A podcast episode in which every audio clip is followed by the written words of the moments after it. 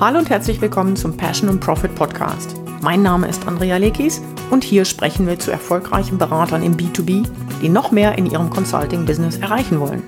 Regelmäßig beleuchten wir Themen wie Produktivität, Marketingstrategien und Mindset. Unser Ziel ist es, Ihnen jedes Mal etwas Neues zu präsentieren, das Sie sofort anwenden können, damit Ihr Unternehmen wächst. Und unser heutiger Podcast ist genau das. Ein Hebel oder drei nennen wir sogar, damit Ihr Unternehmen wächst.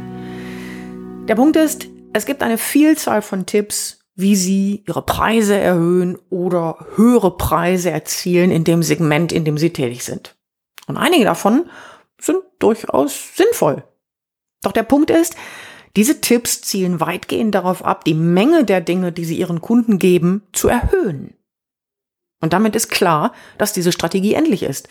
Denn Ihr Arbeitstag hat naturgemäß nur eine bestimmte Anzahl von Stunden. Sind die erschöpft, ist damit langfristig betrachtet auch Ihr absoluter Umsatz erschöpft. Sie können also nicht mehr verdienen. Und Mike und ich zeigen Ihnen heute drei Hebel, die nur sehr selten genannt werden, wenn es darum geht, Premiumpreise als Berater zu erzielen. Und damit auch Hallo von mir, hier ist Mike Lekes. Ich spring mal gleich rein, Mike, in den allerersten Punkt, weil ich weiß, dass du dazu auch eine ganze Menge sagen kannst. Hm, der Punkt ist doch, ein ultra erfolgreicher Immobilienmakler. Ich nehme jetzt mal irgendwas, was mir als erstes einfällt. Der 5000 Prozent teurer ist als ein Mitbewerber, bietet der 5000 Prozent mehr Wert? Nie im Leben. Unwahrscheinlich, oder? Nie im Leben. Ich Aber man könnte dieses Beispiel auch auf wahrscheinlich viele andere Branchen übertragen. Man Absolut. wird immer das Gleiche feststellen. Absolut. Nimm das Thema Friseur. Ja? ja. Wir haben kürzlich einen der teuersten Friseure überhaupt. Wo war es? In New York. Der nimmt 500 Euro pro Haarschnitt. Ich will jetzt nicht sagen, im Moment schneide ich dir die Haare, dass das wirklich gut ist. das sieht ja im Moment auch keiner. aber wie viel besser kann ein Haarschnitt für 500 Euro sein? Was kostet ein, was kostet ein durchschnittlicher Haarschnitt? Hm, ich würde sagen, in der Großstadt, das hängt immer ein bisschen davon ab, wo ich mich bewege. In der Großstadt, ähm, nimm Frankfurt für einen Mann, ach, keine Ahnung, ich weiß, dass bei einer Frau liegst du da also, schon locker bei 150 Euro. Ja, okay. Okay, das heißt, er müsste mehr als dreimal besser sein. Ja, wenn du dann. Fängt ja schon an, wie willst du das bewerten? Absolut, wie willst du das bewerten? Ich kann mich erinnern, ich war vor vielen, vielen Jahren ähm, bei Gerhard Meyer, einem der Starfriseure aus München, in, äh, im Adlon in, de, de, bei ihm und hatte einen Termin. Wie ich das gemacht habe, weiß ich bis heute nicht, weil das ist sehr schwer. Und damit sind wir beim ersten Punkt. Ich nenne mal den ersten Hebel, den wir hier aufzuzeigen versuchen, nämlich der erste Hebel lautet tatsächlich, den Wert loszukoppeln vom Produkt oder vom Angebot. Ich glaube, das ist ein ganz entscheidender Punkt. Und ich habe vielleicht dazu noch ein anderes Beispiel, um das noch etwas plastischer zu machen, dass der Wert einer Sache mit der Sache selbst nicht unbedingt etwas zu tun hat. Ähm, ich nehme dabei immer sowas wie eine Tasse Kaffee als Beispiel. Hm, ja? Mhm. Äh, ich meine, ich rede jetzt nicht von, von irgendeiner Luxus-Kaffeesorte. Ich rede von ganz normalem Kaffee. Was, was, was kostet eine Tasse Kaffee? Mhm. Wenn ich sie mir zu Hause äh, aufbrühe, 20 Cent, 25 Cent, mhm. 30 Cent, ja, irgendwas Irgendwie vielleicht so. in der Art, ja. keine Ahnung. So, wenn ich diese Ta Tasse Kaffee in einem Café trinke, ähm, bezahle ich hier auf Zypern Euro, in Deutschland vielleicht 2 Euro, 2,50 Euro, ja, mhm. für eine Tasse Kaffee. Ähm, und ich kann das so weiter fortführen und bei Starbucks mhm. zahle ich für eine Tasse Kaffee bis hin zu 7 Euro, 8 Euro teilweise. Was war noch der Preis, wo du bei Starbucks in, in der Schweiz warst? Waren es da nicht 12 Schweizer Franken? Äh, ja, irgendetwas. Also ich habe gedacht, äh, Leute, ich will nicht das ganze Haus kaufen. Ja. ja? Äh, aber es ist immer noch der gleiche Kaffee. Ja, vielleicht ist die Qualität der Sorte ein bisschen besser, aber ähm, bei 20 Cent mhm ja, bei einem Euro bezahle ich da schon das Fünffache von den 20 Cent und bei sieben Euro bezahle ich dann das 35, 40-fache. Und das kannst du sogar noch toppen. Wenn du einen Kaffee, ich weiß nicht, ob du dich erinnerst, in, ähm, äh, auf dem Markusplatz trinkst. In Venedig? In Venedig kostet dieser Kaffee, ich glaube, letzter Stand der Dinge letztes Jahr waren es 18 Euro. Hallo die Waldfee. Hallo die Waldfee. Ja. Aber der Punkt ist, dort kosten die Mieten auch entsprechend viel. Ja, ich bin aber immer noch bei dem Kaffee. Ja, also der, mhm. der, der, Kaffee ist ja nicht so viel mehr wert. Absolut. Ja, und natürlich kann ich jetzt argumentieren mit Ambiente, mit äh, Mieten und allen möglichen. Aber wir sind immer noch bei der Frage, was ist eine Tasse Kaffee wert? Ja, und du hast jetzt so gesagt, ja, ich bin immer noch bei dem Kaffee.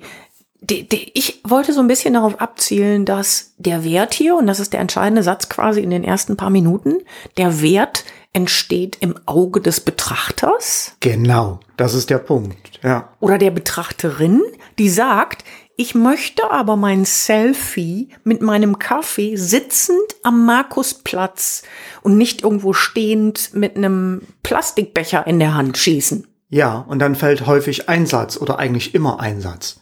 Das ist es mir wert. Exactly. Ja. Ganz genau.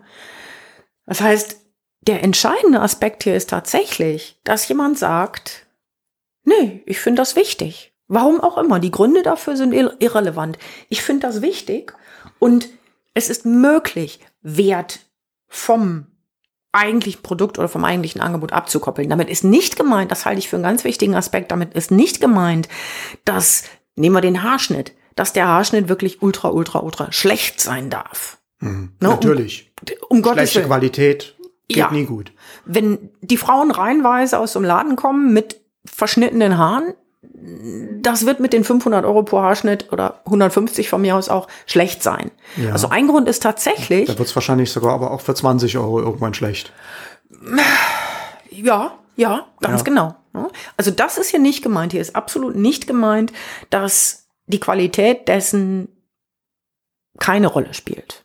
Mhm. Die Qualität spielt in der Weise eine Rolle, wo ein Nutzer, Kunde, wie auch immer, die Qualität beurteilen kann. Ja. Das ist ein entscheidender Punkt. Ja, und äh, ich möchte ja was noch ganz Entscheidendes anfügen. Wir versuchen ja immer, das, was du auch in deiner Einleitung gesagt hast, mehr Wert für den Kunden zu schaffen. Mehr Wert dahin zu schaffen, dass wir mehr tun, dass wir mehr liefern, dass wir mehr dieses und jenes machen. Ähm, und vergessen dabei, dass Wert im Grunde genommen, ja, es ist wie Wasser.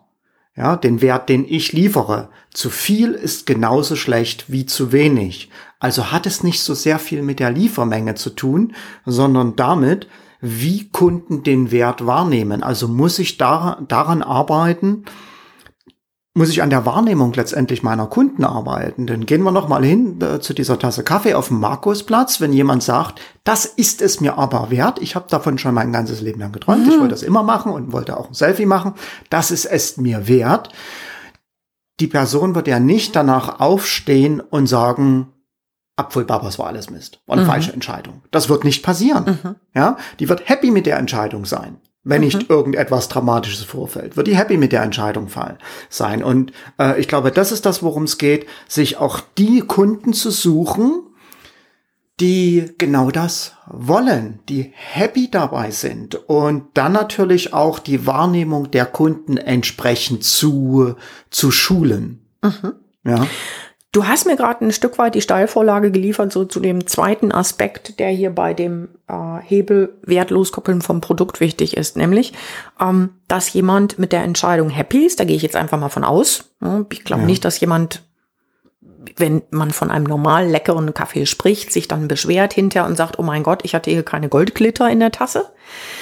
Ähm, nämlich, dass es möglich ist, ein Produkt, ein Angebot eine Leistung so zu positionieren, dass sie nicht mehr so viel nur mit der Leistung an sich zu tun hat. Nehmen wir den Kaffee- und Markusplatz, da ist es klar, da habe ich ein Erlebnis und dort können nicht Millionen Menschen sitzen, weil Venedig ist in sich etwas begrenzt, was die Ausweitung angeht. Ne? Friseur ist auch klar zu verstehen, wenn ich hier im ne, Gerhard Meyer im, im Adlon bin oder einen tollen Friseursalon habe in einer der Großstädte, habe ich andere Preise, andere Immobilienpreise. Das ist der eine Teil. Der andere Teil ist aber, dass ich womöglich für entsprechende, mh, hm, vielleicht betuchte Kunden ein Erlebnis schaffe. Hier sind wir knietief in etwas, das wir gerade nur streifen können, nämlich die Frage, in welchem Business sind Sie wirklich? Ja eines meiner besten Beispiele wo ich finde, dass es immer klar wird, ist, ich gehe doch nicht zum Friseur nur, um mir die Haare kürzen zu lassen. Mhm. Oder meine grauen übertünchen zu lassen. Ich gehe zum Friseur, um danach in den Spiegel zu gucken, um mich besser zu fühlen. Wirf jetzt bitte nicht die Frage auf, ob das tatsächlich klappt und warum ich immer aussehe, wie ich aussehe und nicht anders. Ähm. Ich werfe hier an dieser Stelle eine andere Frage auf, weil du hast gerade gesagt, es geht auch immer darum, sich besser zu fühlen. Aber mhm. wo fängt denn dieses Besserfühlen jetzt an? Exakt. Darauf wollte ich. Ja, du piekst wieder mitten rein bei der Art, wie ich behandelt werde. Beispielsweise beim Ambiente. Also nehmen wir jetzt den riesen, riesen Unterschied zwischen einem Friseursalon, der, wo der Haarschnitt 150 Euro kostet, zu einem Friseursalon, wo der Haarschnitt 15 Euro kostet. Ich kenne beide und ich weiß eins, das Wohlfühlgefühl ist für mich in einem Laden, wo der Haarschnitt 150 Euro kostet, ein, ich sag's mal vorsichtig, ein ganz anderes. Es startet damit, dass es sehr viel leichter ist, einen Termin mir zum Beispiel auf einer Seite selber zu buchen. Ich muss nicht anrufen, ich muss nicht telefonieren, ich muss vor allen Dingen nicht in einer Schlange mit 93 Menschen warten, weil es gerade voll ist. Das ist ja das Typische bei einem äh, sehr preiswerten Anbieter. Ähm, ich muss auch nicht für jede Kleinigkeit, wahrscheinlich selbst für einen Toilettengang, separat bezahlen. Normalerweise hat auch dann jemand, der einen dort bedient oder schneidet oder macht oder tut, ein kleines bisschen mehr Zeit. Das heißt, ich habe hier nicht dieses, äh, wie heißt es? Dieses ähm, Durchschleusen. Durchschleusen, was verständlich ist. Ne? Ich habe überhaupt, hier geht's nicht darum, das eine oder das andere besser oder schlechter zu positionieren. Und das ist der entscheidende Punkt. Es gibt Kunden für das eine und es gibt Kunden für das andere und wahrscheinlich natürlich auch für die Mitte. Und jeder Kunde wünscht sich etwas ganz Bestimmtes, wenn er sich entscheidet für das eine, das andere oder die Mitte. Ganz genau. Also kann man auch, äh, ich glaube, an sich selbst ganz leicht nachvollziehen. Ich nehme da nur mal äh, mich. Wenn, wenn, wenn wir jetzt verreisen, als Student, wenn ich da verreist hm. bin, Mm, da war geschenkt noch zu teuer. Ja? ja? Eine Übernachtung konnte gar nicht billig genug sein. Mhm. Äh, ich weiß noch, wir haben mal in Frankreich auf einem Naturcampingplatz äh, übernachtet. Ich glaube, da haben wir elf Franken, Franken damals noch bezahlt. Und das ging schon, das ging schon an die, an die, an die Reserven, an die Urlaubsreserven. Und heutzutage ist es so, wenn wir verreisen und ein Hotel raussuchen und dieses Hotel kostet weniger als 80, 85 Euro die Nacht, dann gucken wir uns an und fragen uns schon, Echt jetzt? Hm, kann, kann das, das was sein? Ja. Kann das was sein? Ja. Das heißt, ähm, es gibt auch immer Kunden, die äh, bereit sind, so viel zu bezahlen und die vielleicht auch sagen, nee, ich, ich, ich werde hier nicht weniger bezahlen, weil ich denke, für weniger kriege ich nichts. Absolut. Ja. Ähm, auch da wieder insbesondere das Standortbeispiel. Ne? Nimm, ich glaube, es war eine unserer, es war die erste Übernachtung, die wir sozusagen nicht gemeinsam, sondern äh, im gleichen Hotel hatten. Wobei als Hotel kann man das nicht bezeichnen. Ich weiß nicht, ob du dich noch erinnerst. Das Frühstück gab es im Keller neben den Toiletten. Ähm, und der Preis oh, war einfach. Ja, ich, ich erinnere mich. Ich rede von London. ich rede von London. Und ich kann mich erinnern, dass ich damals hingeflogen bin. Du hattest mir dieses, äh, diese Unterkunft besorgt, weil wir Silvester dort feiern wollten. Und ich kann mich erinnern, dass ich gedacht habe, das kann nicht gut gehen. Das ist viel zu billig für London. Weil ich schon ein paar Mal in London war und wusste, das ist, das ist, das ist ein fantastisches Beispiel, weil mhm. ich habe dir dieses Hotel rausgesucht mhm. und ich habe dabei gedacht, um Gottes Willen, ich kann ja doch jetzt hier kein Hotel für, was weiß ich, äh, ich glaube, damals hat man noch keinen Euro, aber, aber 200 ja. Mark die Nacht aufs Auge drücken. Ja, ja, du bist rübergekommen. Wer bin ich, dass ich für dich entscheide, wie viel für die, für die Nacht ausgibst? Also habe ich auf was geachtet, was möglichst nicht ganz so teuer ist und habe dabei überhaupt nicht berücksichtigt, was du haben willst, zahlen willst. Ich wollte ein Bad im Zimmer.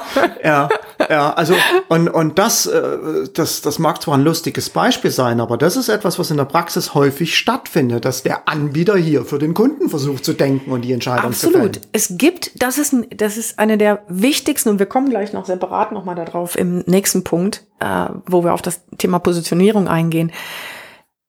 Ähm, es gibt einfach Kunden, die sagen, finde ich das jetzt nicht billig, billig, billig? Ja, mag sein. Und ich möchte das, weil es mir wichtig ist. Und ich habe noch ein Beispiel, das so ein bisschen weggeht von diesem, äh, dass ein, dass der Wert eines Produktes, also der herkömmliche Wert, den wir so im Kopf haben, eines Produktes, gekoppelt sein muss mit dem tatsächlichen Wert. Und das ist ein Beispiel, das ich äh, liebe.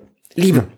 Es geht um eine bestimmte Schokolade. Und diese Schokolade gab's, sind wir wieder bei London, damals glaube ich sogar passiert, beim ersten Besuch in, in London bei dir. Mike lebte damals in London.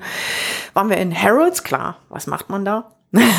Gucken, shoppen, schauen, nee, shoppen nicht, wir haben überwiegend geguckt und da schaute mich eine Tafel Schokolade an für 250 Euro oder Pfund, ich Pfund, weiß es nicht mehr, Pfund damals noch, ne? Pfund, also noch mal mehr, 250 Pfund eine Tafel Schokolade und ich konnte es überhaupt nicht glauben.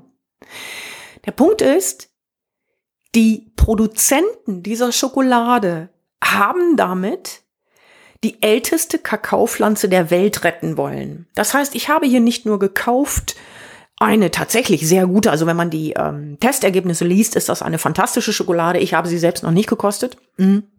die wunderbar schmeckt. Dennoch geht's ja hier, wenn ich sage, ich rette diese Schokolade, um einen ganz anderen Aspekt. Einen, ho, hilf mir mit dem Wort einen ethischen, einen philosophischen Aspekt. Ja, ich will noch, äh, ich will mit dem Genuss auch zu etwas beitragen. Ja, ich will ja. zu etwas beitragen. Und ähm, es gibt Menschen, die das wollen, die so viel Geld haben, dass sie sagen, ich möchte das gerne, wenn ich schon Schokolade esse, das gefällt mir, die Idee gefällt mir. Oder wir zwei haben mal eine Dokumentation gesehen über ein wunder, wunder, wunderschönes Urlaubsresort, eine, eine Insel, wo die Preise schier unvorstellbar waren. Die hatten also nichts mit den einzelnen, Übernachtungskosten zu tun. Ich glaube, zwei, dreitausend Euro die Nacht oder was auch immer die Währung da war. Und der Grund, diese Insel ist aufgrund der Tatsache, dass nicht endemische Pflanzen, also Pflanzen, die, Pflanzen, die da nicht heimisch sind, eingeschleppt wurden, quasi ja, nicht, mir fällt kein besseres Wort ein, als zu sagen, quasi vernichtet wurden. Und die haben über die, ähm, die Gelder, die mit diesem Hotelbau reingekommen sind, haben die eine Reurbanisierung oder Re Renaturalisierung, Renaturalisierung äh, hinbekommen. Also dort waren Biologen angestellt. Man konnte dort schauen, wie die das gemacht haben. Ähm, also es ging nicht nur um den Wert dessen, was das Hotel kostet oder die Übernachtung kostet, Essen, Butler und was weiß ich, sondern einen wunderbaren ethischen Aspekt, mhm. wo man ganz einfach die Menschen finden muss, und die gibt es, die dafür bezahlen. Mhm. Und das ist die Überleitung zu unserem zweiten Hebel, nämlich das Thema der Positionierung. Das war jetzt schon sehr viel, was wir in Richtung Positionierung gesprochen haben, weil natürlich es jede Menge Menschen gibt, die sagen, oh mein Gott, wie kann eine Tafel Schokolade 250 Pfund kosten? Das sind nicht die Menschen, die TOAC mit dieser Schokolade oder dem Kauf äh, äh, anspricht. Das ist es einfach nicht. Es sind Menschen, die sagen, hey, Erzähl mir davon, wie machst du das? Die haben also wunderbare Dokumentationen, wie diese Schokolade handgeschöpft wird natürlich, etc. pp. Die Positionierung ist hier gar nicht so preiswert wie möglich. Oder die Schokolade für jeden Tag. Oder die Schokolade, wo du hm, an all deine 5000 Kunden eine schicken solltest. Wobei ja. auch das geht, aber du verstehst, was ich meine. Ja. Ähm, das heißt, hier ist bei der Positionierung, ich, ich sage immer so gerne dieses, dieses Beispiel, mh, mm, äh, das du wahrscheinlich von mir schon mehrfach gehört hast. Wir alle sind wahrscheinlich der Meinung, dass eine moderne Mutter Teresa das Geld bekommen sollte, nämlich die 120 Millionen, ich glaube, Dollar, was jedes Jahr auf den Konten der Kardashians landet. Im Grunde schon, ja, ja. Aber es bekommen die Kardashians. Warum? Weil die Kardashians einen Weg gefunden haben, sich so zu positionieren, dass sie, wir können davon ausgehen, dass keine der, ich weiß nicht, wie viele Schwestern es dort gibt, tatsächlich physische Handarbeit leistet, um dieses Geld zu erwirtschaften. Ja. Tut sie nicht. Was tun sie stattdessen?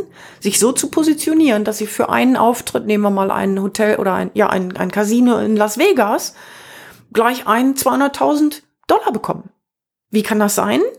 Positionierung. Ja, ja. Das heißt, die haben sich quasi ihre eigene Nische, ihr eigenes Business geschaffen. Ja, also ja. wenn man sich jetzt fragt, okay, aber was machen die denn? In was für ein Business sind die denn? Ist die Antwort ganz einfach die sind in dem Business, Kardashians zu sein. Genau. Das ist ihr Business. Genau. Und wir können jetzt natürlich hingehen und die Nase darüber rümpfen. Dennoch funktioniert es. Warum? Weil ein Casino herrscht, äh, ein Casino-Betreiber sich ganz genau seine Zahlen anschauen kann, ob vor, während oder nach dem Auftritt einer Kardashian Sister mehr Menschen da sind als ohne die Kardashians. Und da sind wir wieder beim Wert, den die tatsächlich bringen. Ja. Der tatsächliche Wert ist hier wirklich messbar und vorhanden. Absolut. Ja. ja. Auch wenn für uns, äh, ich sag mal, Menschen, die halt nicht die gleiche Positionierung haben wie Kardashians oder andere Menschen, ähm, das schwer vorstellbar ist. Dennoch ist es so. Die Frage ist jetzt, während im, im letzten Punkt relativ eindeutig war, was man denn tun kann, um seinen Wert zu steigern. Also es war schon in dem Hebel drin, nämlich entkopple den Wert eines Angebots von dem, was du Kunden lieferst. Also schaffe ein Erlebnis, frage dich, in welchem Business bist du wirklich und dann vermarkte das entsprechend. Ist hier natürlich die Frage, wie kann ich mich positionieren, um einen höheren Preis zu erzielen? Das ist nicht so schwer.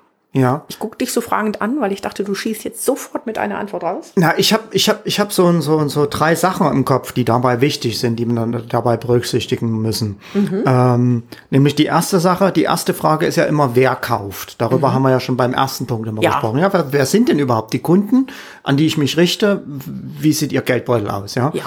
Die zweite Sache, die zweite, der zweite Punkt ist aber auch, wer verkauft. Mhm. Ja. Ähm, natürlich hätte ich auch gern 100.000 oder 200.000 Dollar für einen Auftritt in Las Vegas.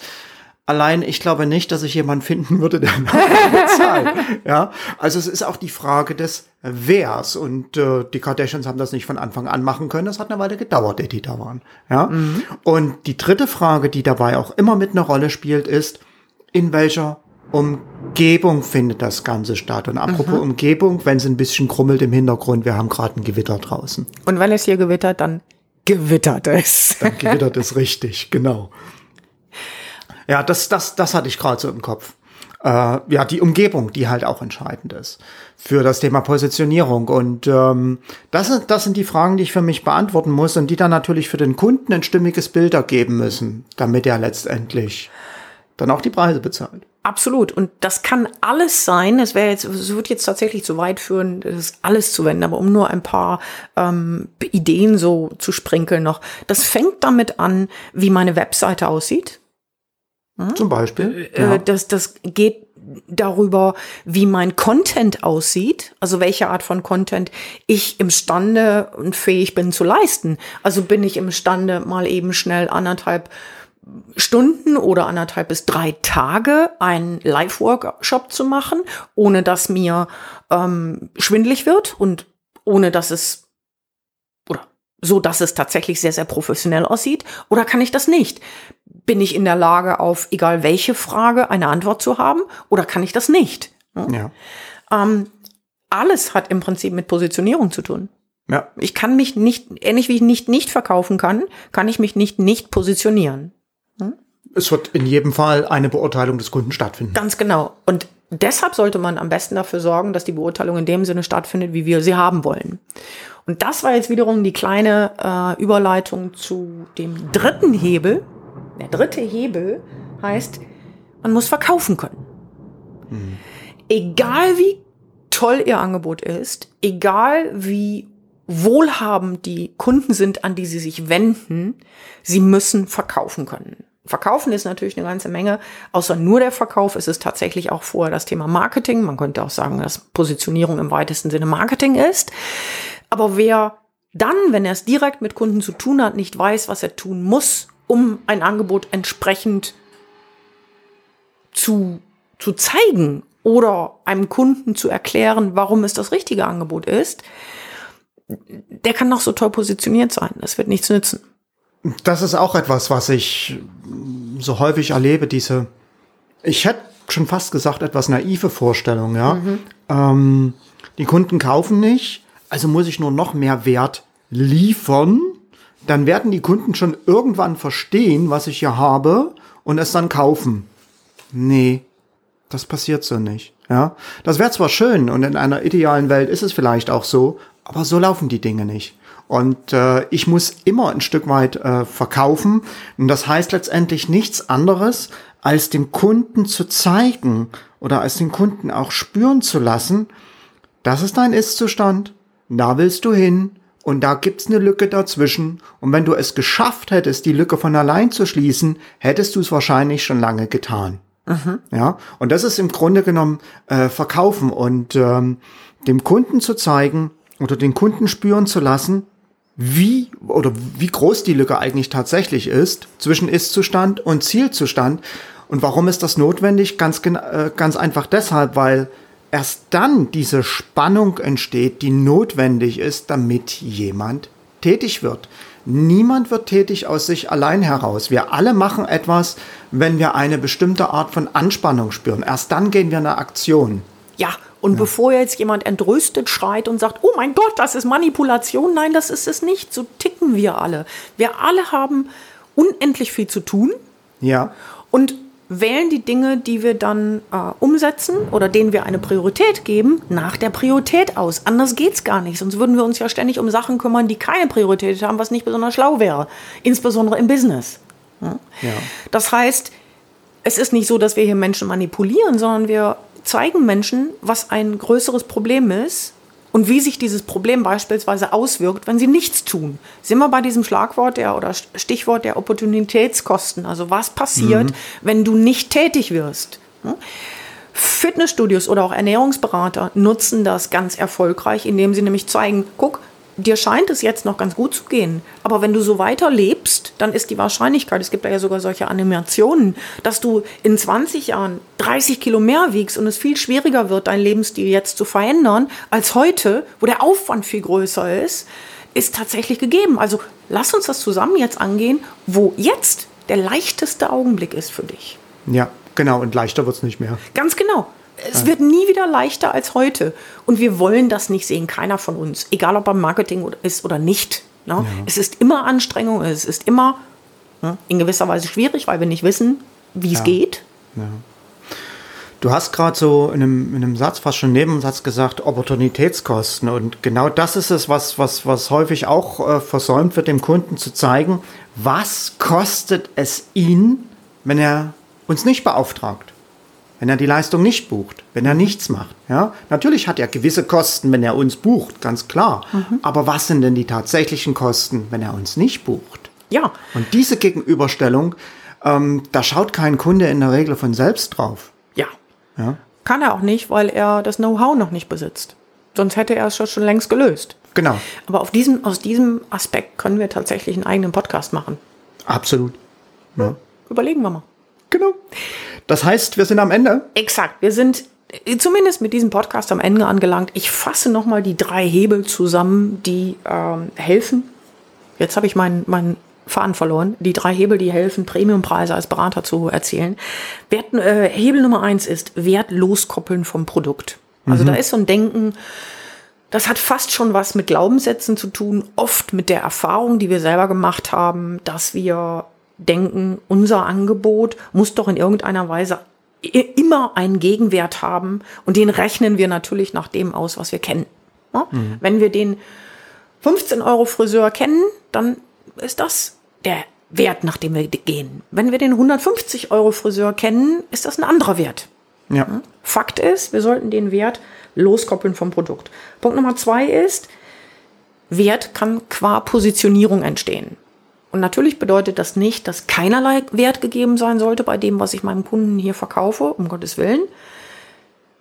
Aber Wert entsteht im, dem, im Auge des Betrachters. Wert ist extrem subjektiv. Und das Einzige, was zählt, ist, dass es unserem Kunden gut geht, dass er das als Erlebnis empfindet, dass für ihn subjektiv etwas passiert ist, wofür er war, äh, bereit war, dieses Geld auszugeben. Ja, und dazu vielleicht noch ein Punkt. Ähm, eine Realität gibt's ja in dem Sinne gar nicht, sondern die Realität wird ja von jedem wahrgenommen und das ist individuell. Und das heißt, ich schaffe praktisch für jemanden auch eine Realität. Und Punkt Nummer drei lautet, man muss verkaufen können. Und darüber machen wir noch einen eigenen Podcast. Darüber können wir 100 eigene Podcasts machen. Wahrscheinlich, ja, absolut. In diesem Sinne, ein Hinweis hier, wie Sie den nächsten Schritt machen können, um als Berater Premiumpreise zu erzielen, ist unser neuestes Freebie, der Discovery-Bogen, wo mhm. wir zeigen, wie Sie in einem Strategiegespräch die richtigen Weichen stellen, schon im Vorfeld, währenddessen und natürlich danach, um genau das zu tun, Premiumpreise zu erzielen. Okay. In diesem Sinne, herzlichen Dank, dass Sie dabei waren. Wenn es Ihnen gefallen hat, würden wir uns freuen über eine gute Bewertung. Und wir hören uns beim nächsten Mal wieder. Tschüss. Bis dahin. Tschüss.